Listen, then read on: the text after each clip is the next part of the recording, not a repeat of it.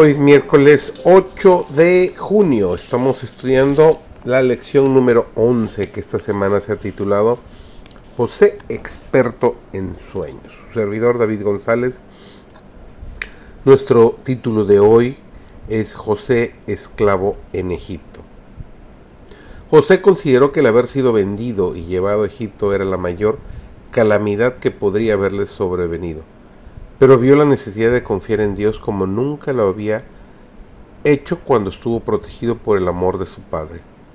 José llevó a Dios consigo a Egipto y gracias a ello pudo vivir con alegría aún en medio de su aflicción. Así como el arca de Dios trajo descanso y prosperidad a Israel, así también este joven que amaba y temía a Dios llevó una bendición a Egipto. Esto se manifestó tan claramente que Potifar, en cuya casa servía, atribuyó todas sus bendiciones a este esclavo comprado y lo convirtió en, un hijo más bien que en un siervo. El propósito de Dios es que los que aman y honran su nombre sean también honrados y que la gloria dada a Dios mediante ellos se refleje sobre ellos mismos. Los hermanos de José se halagaban a sí mismos de que estaban tomando un curso seguro para evitar que se cumplieran los extraños sueños de José. Pero el Señor controlaba los sucesos e hizo que la conducta cruel de los hermanos de José produjera el cumplimiento de los sueños que ellos se esforzaban por frustrar. Cuando se lo tentó para que desviara de la senda recta, para que violara la ley de Dios y traicionara a su amo, resistió firmemente y dio evidencias del poder elevador del temor de Dios en la respuesta que dio a la esposa de su Señor.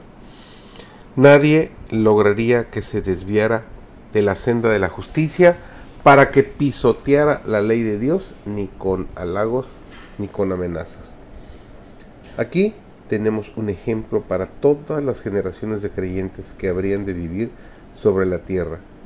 Aunque estén expuestos a la tentación, debieran saber que hay una defensa al alcance de la mano y que si finalmente no reciben protección, será por su propia culpa. Dios será un pronto auxilio y su espíritu será un escudo. Aunque estén rodeados de las más terribles tentaciones, hay una fuente de fortaleza a la cual pueden recurrir para resistirlas. Cuán tremendo fue el embate que se lanzó contra la naturaleza moral de José.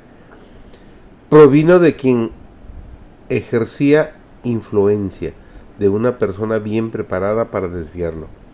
No obstante, con cuánta prontitud y firmeza resistió.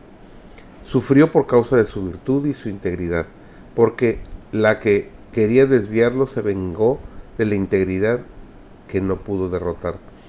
Y gracias a su influencia lo envió a prisión, acusándolo falsamente de un delito que no había cometido.